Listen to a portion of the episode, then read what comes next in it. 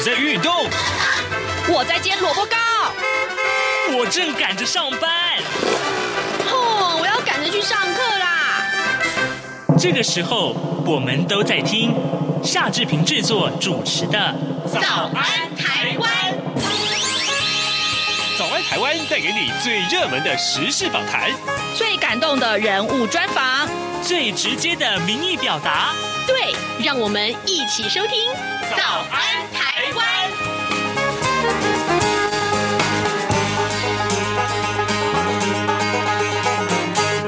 早安，台湾！我是夏志平。今天是二零二二年的六月十六号，星期四，礼拜四。我们当然是进行刘碧荣时间这个单元喽。待会儿呢，志平要跟东吴大学政治系刘碧荣教授连线，请刘老师为我们分析这一段时间以来最重要的国际要闻。这个礼拜我们应该会先锁定的是亚洲安全会议，也就是所谓的香格里拉对话的落幕。OK，好，待会儿啊、要跟刘老师连线。在连线之前呢，志平有一点点的时间跟大家说一说各平面媒体上面的头版头条讯息。今天新闻还不少啊，我们先来看看《自由时报》上面的头版头条，排名连续第四年进步了，这是二零一三年以来最佳的表现。怎么回事呢？台湾的 IMD 全球竞争力，呃，跃居全球第七名。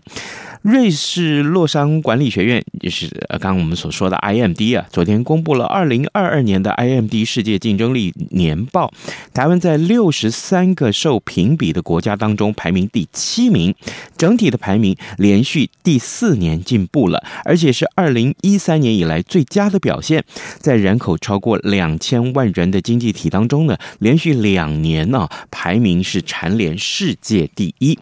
IMD 的四大指标当中，台湾。的这个企业效能跟基础建设这两项分别进步一名，目前已经是世界第六跟世界第十三了。那么政府效能维持在第八名，经济的这个表现则是因为啊，台湾在二零二零年受到疫情影响比较轻微啊，那么比较积极比其他评比国家要高，而又受到二零二一年爆发本土疫情实施的三级警戒的影响，所以呢，排名滑落。的五名已经到来到第十一名了，在二十项的这个呃中项的这个评比当中啊，呃国内经济跟经营管理高居世界前五名。那么细项评比的这个项目当中呢，台湾也有很多项的评比，目前是名列世界前三名的。其中啊，人均金融卡的交易额，还有四 G 跟五 G 的这个行动宽频占这个手机市场的比例，以及另外。另外一项就是每千人研发人力的经济指标都高居世界第一。OK，这是今天我们看到的《自由时报》的头版。那《自由时报》的头版头条除了是这一则新闻之外，另外它的头版也很也很重要，就是这个呃，美国的国务院重申了台海是公海啊，美国的航舰是持续穿越台湾海峡。这是今天《自由时报》上面比较受到瞩目的新闻。那么在中国时报哈啊，这个部分是提到的是啊疫情啊。那目前我们看到这个有一个新的病毒，两种新的病毒啊，叫 BA four 跟 BA five 啊。那么传染力可以说是超强啊，成为境外移入主流变异病毒株了。我们来看一看中国时报的内文。呃，新冠肺炎的本土确诊病例数呢，昨天攀升到六万八千九百三十九例。那么边境再拦截到二十六例的 Omicron 的亚亚变种的变异。异株啊，就是 BA four 跟 BA five 它的境外移入。那么疫情指挥中心呢，呃，代理发言人罗一军他说呢，BA four 跟 BA five 它的传染力很高啊，担心呢在机场内。呃，这个造成了传染，所以边境防疫将会再度上紧发条。呃，近期将会向卫福部预防接种委员会啊，也就是所谓的 ACIP 来提案，那么将边境防疫跟防疫旅馆工作人员优先纳入。接种第四剂疫苗的对象，最快呢这个月就可以开打了。这是我们特别看到连续两天呢啊，至少两天以上了，BA4 跟 BA5 受到媒体的关注。那另外，我们还有一点点时间，再来看看啊，《联合报》的这个头版头条，它提到是华府两个公关啊，帮助台美外交。那么，美国司法部的档案揭露呢，蔡英文总统电和川普当选的时候呢，是杜尔牵的线。另外呢，呃，萧美琴驻美代表他参加拜登的就职典礼，也是盖哈特的游说啊，就是呃，《联合报》上面的两呃也很重要的一个头版头条的讯息。当然，呃，另外，《联合报》头版也。提到了这个呃变异呃这个猪变异猪的这个病毒啊，就是呃要打第四剂的这个措施。好的，现在时间是早晨的七点零五分三十四秒了，我们要进一段广告，广告过后马上就跟刘老师连线喽。哎，你知道吗？侨委会今年的海外华文媒体报道大奖开始征件了，真的吗？没错，今年是以全球变局下的变与不变，发挥海外华媒影响力为主题，总共规划平面、网络报道类、广播报道类、电视影音报道类三个类别奖项。不止如此，还有全球新闻志工限定的侨务电子报新闻报道特别奖。只要你是侨务电子报的新闻志工，而且报道作品有在侨务电子报刊登过就可以报名喽。那参赛作品只要是聚焦台湾、报道台湾，而且在限定刊播期间于中华民国境外媒体平台刊播就可以了吗？没错，把握时间，在七月三十一日前上网完成报名。那我赶紧上二零二二海外华文媒体报道大奖官网查询相关征件规范，网址：https: 冒号双斜线大写 clj。A O M 的大写台湾 dash 大写 W O R L D dot net。以上资讯由中华民国侨务委员会提供。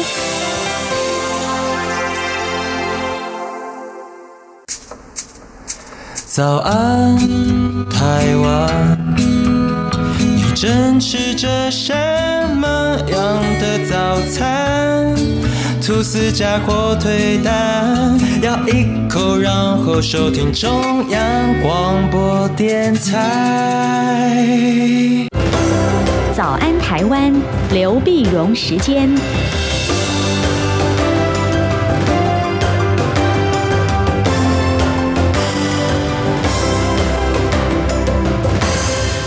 这里是中央广播电台台湾之音，您所收听的节目是《早安台湾》，我是夏志平。此刻时间早晨七点零七分四十二秒啊，来，我们要连线东吴大学政治系刘碧荣教授，请刘老师为我们解析重大的国际新闻。老师早安。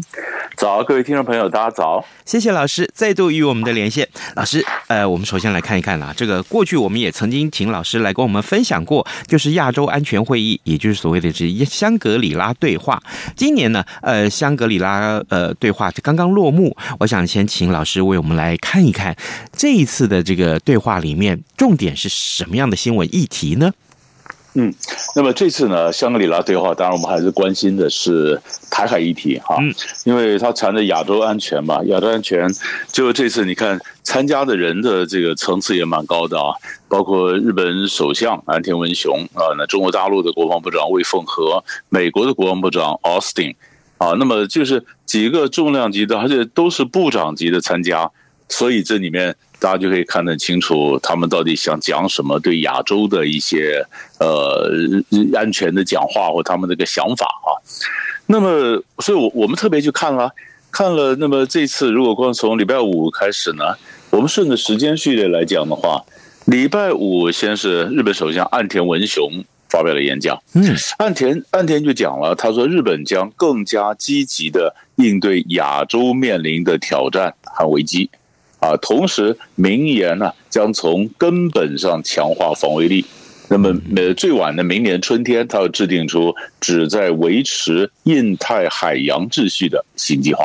啊，那么这就日本对亚洲呢，他有他他的积极，非常积极。那么，其实我们从岸田文雄上任以来，一系列的外交动作可以来看呢，呃，日本非常有企图心啊，希望在呃亚洲或者跟美国一起合作，扮演比较重要的一个角色。然后呢，他将也要启动和新加坡的咱们所谓防卫装备品和技术转移协定。防卫装备品的技术转移就是军事合作嘛，啊，军事合作，那军事合作呢，那就不管武器啊什么卖到新加坡啦，军事科技转移啊，啊，那日本呢更考虑扩大这个协定的对象，目前只跟美国了、澳洲了等十二国家签了这样协定，那现在想更扩大，扩大呢，可是你可以看到这个。岸田文雄在十号讲哈，可是同样在十号，所以我我们看的常常有两个东西，你像这种会议啊，一个是场内，一个场外，场场边的哈。嗯，那场内的呢，岸田文雄讲话，那场边同一天呢，大概就是中美两国的国防部长进行对话。嗯，好，那中美两国这样大家剑拔弩张的时候呢，就国防部长能进行对话，虽然都还是各自表述、各自宣扬自己的立场。但是呢，呃，完了以后，双方啊，就中美双方呢，其实都对国防部长的有的对话呢，基本上是给予比较正面的评价，好，就表示大家能够能够沟通嘛，那么谈多一点，讲清楚，总比没有讲要好。那这个事情也表示，哎，这个就是大家都还不愿意有失情绪失控嘛，啊，就还有就是所谓的关关系啊，有个护栏啊。那你说十号完了以后呢？那十一号呢，就是美国国防部长奥斯汀讲话。嗯，奥斯汀的讲，当然呢，他的当然就是呃，每个人都有每个人各自的国内的鹰派或他的盟国要顾好，所以奥斯汀也讲了，他说那个呃呃，他讲中国大陆呢越来越具有侵略性啊，那所以美国呢会帮助盟国呢来遏阻侵略，就是美美国在一些很多人就怀疑美国对盟邦的承诺到底还有几分可靠性。那么奥斯汀讲可靠啊，我要帮你去吓阻的侵略。嗯，然后到呃十二号的时候呢，呃魏凤和讲话，那第二天是魏凤讲话，那魏凤和就讲了，他说事实上是美国才是动乱的根源啊，呃他在也讲了中国的一些立场啊，反台独啊等等，那也就是基本上我觉得都还是陈述他原来原来的立场，但是透过部长来讲，好像强化他的力度，但是政策并没有太大的改变，没太大改变呢。然后在讲完以后，然后你再看同样的呃这时候呢，你看呃呃这个三中呃美日韩三国的国防部长呢，其实也在那提也也开了会，也开了会提到了台湾呐、提到北韩呐、等等，所以我们基本上看的这个这个会呢，于于是我们就看到哦，原来大家都宣宣立场，那都希望能够讲清楚，但是呢，对话的管道也一直没有关掉。嗯啊，所以你可以，你可以看到，好像大家呃，这些人讲都是鞭炮嘛，那不是真的，我打你也不是，就各自讲各自立场。那讲完之后呢，如果你再看他们这个是六月十二号，呃，魏凤和在新加坡香格里拉饭店那开完讲完话之后呢，哎，当地时间十三号的时候呢，苏利文跟杨洁篪也在卢森堡见面。嗯。现在了解，那卢森堡见面，这就这就表示双方都还都还是愿意来这个呃对话。你看，如果这样来讲的话，其实杨洁篪跟苏利文如果光是见面的话，你看他们六月十三号在卢森堡，那么三个月以前三月十四号在罗马，啊，那那那那么去年大家讲就就先不讲了。那你说三月十四号在罗马谈了七个钟头，那六月十三号呢？呃，在卢森堡谈了四个半小时。可是，如果光是见面不算通话的话呢？五月十八号的时候呢，两人也通过话。因为那么那么，然后五月二十号的时候，拜登到到华府嘛，那时候他们也呃这个也也通话。就是拜登出访前，哎，两个就是两国的最高的外交官也通话。这意思就是说呢，他们总希望能够保持他们之间通话管道呢，或者热线的一个畅通，避免误估误判啊。那么对亚洲周边的国家来讲，哎，这当然是一个相对的稳定的一个局势，这是还不错的一个发展。然后这就是我们可以看到整个中美之间斗而不破的一个非常清楚的一个轮廓。可是，老师，我想继续来请教你。那台湾呢？呃，事实上，在这个呃整个对话里面，其实成为一个新闻的重点。那台湾内部应该怎么去看待这样的一个对话的形式？我的意思是说啊，呃，像比如说，呃，两个人讲话其实讲得很重啊，呃，这个都已经呃。呃，各自表述到一个立场了。这个是老师却告诉我们说，哎，这是一个对话管道的畅通。呃，我我不太了解，因为听众也许不太了解。那我们应该怎么去看待它呢？是，所以你现在从台湾的立场来看，你可以看到他们这呃，有很多时候我们都发现台他家台湾现在是在台面上是非常重要的一个议题啊，大家都非常关切。你说像这个，这是为什么说大家都关心？因为那边魏凤和到底美到底大陆跟台湾是什么态度呢？啊，那么一些美中美一些文这个美日韩三国的国防部长来谈的时候，那么他们也首度也谈到了台台海的问题啊啊。那拜登前一阵子到亚洲去，整个访到亚洲访问，整个整个访问这个韩国啦跟日本都谈到台湾问题啊。对，台湾问题。那么那么，所以其实我刚刚没讲完了以后，事实上在礼拜一的时候，中共国国外交部发言人汪文斌又特别的讲，他说：“哎，这个台海是国际水域啊，你们就记住你们不不要乱参了哈。”那从台湾的角度来看呢，第一个我们晓得，美中几乎现在一个态势就是共管台海啊，很多时候就双他们双方不可能真的去剑拔弩张，真的打破。那么五月二十六号的时候呢，苏利文发表中国政策讲话，也说他不是跟中国为敌，不是新冷战，不是孤立，所以他也不断强调说不支持台独啊。嗯，好，那么呃，这个这个呃，魏凤和也讲说，这次也讲说反台独的话也讲的蛮凶的，是，所以所以美中不可能不就是只要大陆不要对台湾武力反台，那基本上美中的关系还能够维持在一个常轨上来动。嗯，啊，所以美他们就是说，你不要不要不要破坏秩序。美国也不断强调，警告中国大陆不要单方面的破坏秩序。但是你晓得，单破坏秩序，包括美国没有讲出来是，台湾如果正式宣布法理台独，也是破坏现状啊。嗯嗯，也是改变现状。中共如果打台湾的话，那也是也是改变现状啊。是，那这些都是美国他基本上讲给两边听的，大家都不要动啊。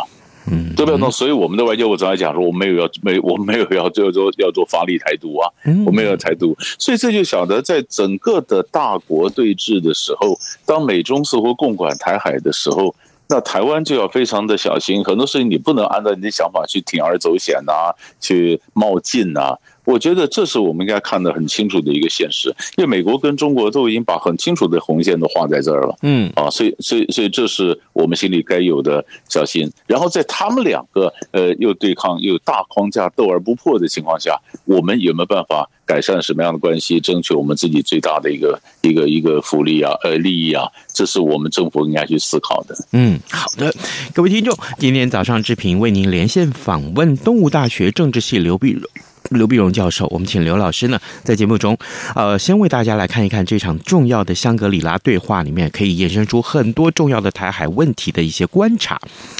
老师，接下来我们要请您来啊，带我们看一看中东啊，呃，伊朗在这个六月九号的时候关闭了国际原子能机构在伊朗这个核设施内运行的部分监控设备。这话听起来蛮长蛮绕口的，可是老师，可以请你告诉我们，这话是什么意思？同时，这意味着伊朗是怎么回事？是是不甩了吗？对，我看一下中中东的情势发展呢，其实有点跟我们想的不太一样哈。呃，不太一样，因为整个发展，你看这原来我我们先看这个大的格局了哈。那么呃，其实呢，在俄乌战争爆发之后呢，其实呃，国际上制裁俄罗斯的这个石油，但是不买俄罗斯油，你在别的地方搞买油啊啊，买油呢，就像像那边是美国呢，民主党呢，从奥巴马当总统的时候其实就想打伊朗牌，就敲开伊朗的大门啊。那事实上就跟伊朗签了伊核协议嘛。伊核协议就是国际上逐渐解除解除对伊朗的制裁，然后伊朗它在核子提炼浓缩铀上面呢，接受国际的检查，然后做这些承诺啊。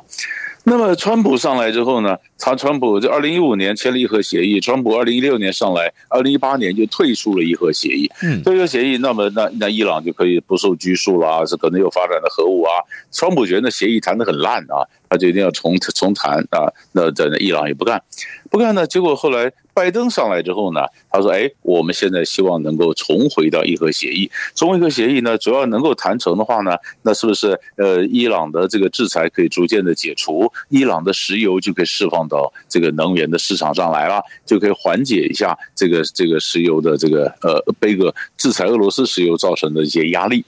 所以在中东呢，本来就是两个，就天平两边嘛，一边是一边是伊朗，一边是沙乌地。”啊，就一边是波斯人，一边是阿拉伯人。那么川普的时候呢，他重点压在阿拉伯人这边。那么拜登呢上来以后，又回到奥巴马时候，又把重点压回到波斯人这边，到伊朗。所以现在伊朗这边，那那那沙乌地就觉得，哎呀，那你怎么跑去跟伊朗好？伊朗是我的对头啊！所以沙乌地跟美国关系就就渐行渐远，渐渐远就跑去跟俄罗斯的关系好，呃，跟中国大陆的关系好。那沙乌地跟俄罗斯就他们控制的是就是欧佩克加这个组织，就欧佩克和非欧佩克主要的石油输出国嘛，输出国。那结果这个这个一制裁了以后呢，那美国本来就叫沙乌地说，哎，你们这个欧佩克加的组织是不是能够增产一点石油啊？啊，沙乌地说没有啊，我有经济机制，我就不增产。不增产，本来就说你对我不好，你现在又求我增产石油，没这回事儿啊。好，然后美国呢就好，那不管，那怎样我就加强跟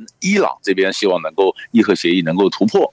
结果呢，就原来大家想法，就中东的局势已经换边了，美国换边了，原来看起来是这样走的，但走走走又转回来了。为什么呢？伊核协议谈不下去了，嗯，恢复不下去，恢复不下去原因是什么呢？因为川普那时候埋了一个伏笔，他就把伊朗重要的革命卫队把它放在恐怖分子黑名单里面。革命卫队呢是伊朗里面非常重要的一个一个一个呃这个这个这个精英精英的这个部队啊，影影响力很大。但你把它放在黑名单里面，所以革命卫队说，如果跟美国要改善关系，呃，你你得把革命卫队从黑名单里面踢出来啊。那革命卫队从黑名单里面踢出来，美国内部没有共识啊，没有共识。那美美国政府就说一码归一码嘛，伊核协议就谈核武嘛，别谈什么扯都革命卫队的啊。那革命卫队说那不干，那伊朗内部有问题，不干不干，那这个伊核协议就谈不下去了，谈不下去了。那伊朗说那谈不下去了，那那我就继续发展核武啦啊。那加上核武，所以这才有上个礼拜礼拜四那九号的事情。那既然我放在核武，我很多东西几乎提炼浓缩铀，我已经已经跨过了国际约束我的一些门槛了。那我管你的，我干脆把你放在我里面的 camera 给关掉好了。那关掉的意思就是说，你也查不出来我到底有没有提炼浓缩铀到什么程度啦，到什么。那国际的原子能总署说：“糟糕，那现在没有证据了，没有证据，你也不晓得他到底有有一受约束还是没受约束。那既然没有证据的话，那伊核协议怎么谈呢？哎，协议就谈不下去了嘛。好吧，那是所以美国本来要是要依照改善跟伊朗的关系，就没想到这里面一个革命卫队要不要从黑名单提出来呢？卡住了，在伊核协议这边下不去了，下不去了以后，拜登说：好吧，下不去了，那我再回到阿拉伯这边吧。”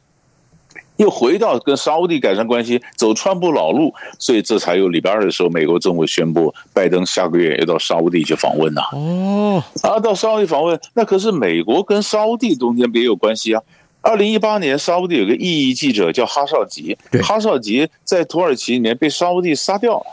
被杀杀掉，那就造成一个丑闻。国美国的拜登当竞竞选时候就说：“哎呀，这个这个违反人权的丑闻，川普总统时候高高举起，轻轻放下啊。嗯，那我当总统时候，我一定要深入追究这个人权啊什么的。哎，那你现在到沙乌地访问，那这档子事是怎么办呢？哎呦，对吧？你那你你你，所以他内部也美国内部也有不同意见。沙乌地晓得美国现在要要政策要转向了，所以呢，在在前两个礼拜，沙乌地就宣布，我现在愿意增产石油了。”啊，我稍微再增一点点，就说我先增一点点，放一点给你们示好，看你后面给我什么，我再增产一点石油，哎，让你让你拜登有个下台阶嘛，所以这个就叫做石油和人权孰重 啊。那之所以会发生这个问题呢，那是因为俄乌战争禁了俄罗斯的石油。所以整个中东的局势有这样的一个戏剧性的变化，所以真正的变化正要正要看的话，那就是看拜登到沙乌地。沙乌地前一阵子跟美国关系不好，他跟俄罗斯走得近，跟中国走得近。那现在呢？呃，现在你看看沙乌地是更有筹码呢，还是美国更有筹码？美伊关系由美沙关系所取代，这就另外一个棋局又重新开始了。哇！老师，这故事好精彩啊！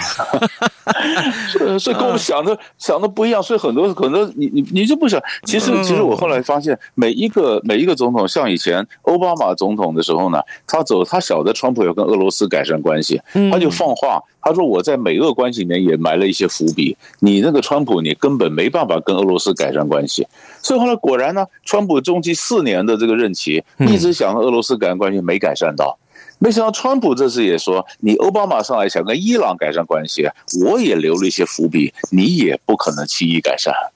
所以每一任总统都是卡一下后任总统的外交作为，所以后来才发现啊，原来他留了这样的一个伏笔。啊，所以所以那我们在外界，如果这伏笔没卖没冒出来，我们光是看台台浮出来的一些资讯，我们也不晓得。我们就应该是就资讯就改了嘛，啊，中东政策改了，后来发现没改成，所以这就是我我常讲，就是跟我们想的可能会不太一样，就是这样。哎呀，真是，所以这个美国未来跟沙乌地阿拉伯的关系，那真是充满了荆棘啊。哎，老师，最后我们还有一点点时间，不好意思，我们来看一看这个法国的这个呃国会大选好不好？国会大选呃是。结果到底透露什么样的讯息呢？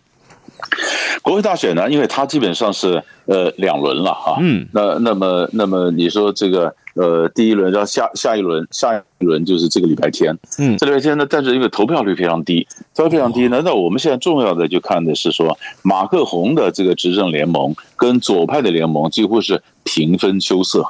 啊，平分秋色，那就是就是很多地方就是平分秋色，就是马克宏呢，他们拿到二六点七五。那左派的拿到二五点呃二呃一个是二五点七五，一个二五点六六，没差多少嘛，嗯，没差多少。那所以很多很多的选区呢，事实上还没有候选人没有过半，没有过半呢，就是得票率没有过半，那就必须等到这个周末的第二轮选举了。但是可以看得出来啊，就是我我们看一个大的原因就是。法国的外交当然是总统在管，那内政上的政策呢是国会。嗯，所以国会本来这个左派的政党的领导人叫梅兰雄，梅兰雄他本来觉得他应该可以选得更好，他现在已经选得不错了，他本来选得更好，如果他多数的话呢，他就可以可以阻隔，他逼着总统说，你要让我当总理。那于是法国就会出现那么中间偏右的这个呃马克龙和这个左派的这个总理又是一个左右的一个政府，嗯啊，但是这次梅兰雄当然没不可能了，因为因为因为他还不够嘛哈。但人家讲说，那你呃马克龙本来你四月份选举你选的不错啊，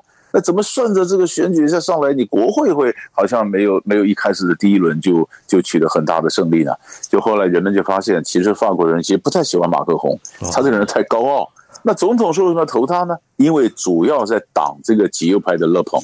哦，那个勒庞那个女性的极右派的勒庞，就像要挡他，挡他，所以我今天就投给就投给这个这个马洪。但马洪上来以后呢，又不能让他太得意。所以，呢国会才会选出这样的，好像呃没有没有很精彩的一个一个结果。所以我们要去看这个礼拜天，那么第二轮选完之后，那最后的态势才会看得比较清楚。哎，所以法国人投票其实蛮有智慧的，这“制衡”两个字一直很落实哦。这他们也是，就是就反正不喜欢这个人，就很有意思啊。就马克龙看起来，马克龙是人生胜利组啊，又有钱啊，又优秀啊，又年轻啊，但这人就是高傲。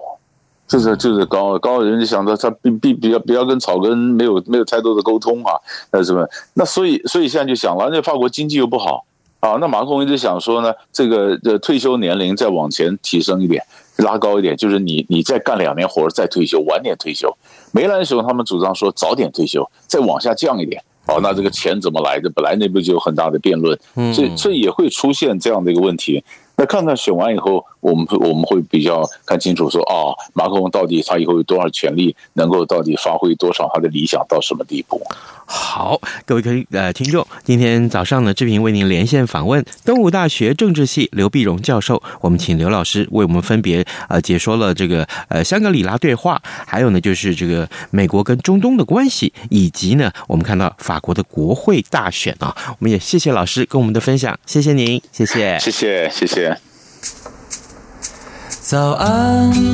台湾。正吃着什么样的早餐？吐司加火腿蛋，咬一口，然后收听中央广播电台。早安，报马仔。好的，我们今天还有一点点时间，来看看其他重要的新闻。今天这个新闻其实还蛮有呃，这个志平呃为大家关注的这个呃兴趣啊。那今年大学申请入学这个统一分发结果昨天公布了，那么五万七百六十七个人获得了分发，呃，报名分发率是百分之五十七点六二啊。那么今年各校呃一共有一万零两百四九十四个这个缺额，比一百一十年的这个呃学年啊，大增了四千零二十九个缺额，这可以说是四年来最高。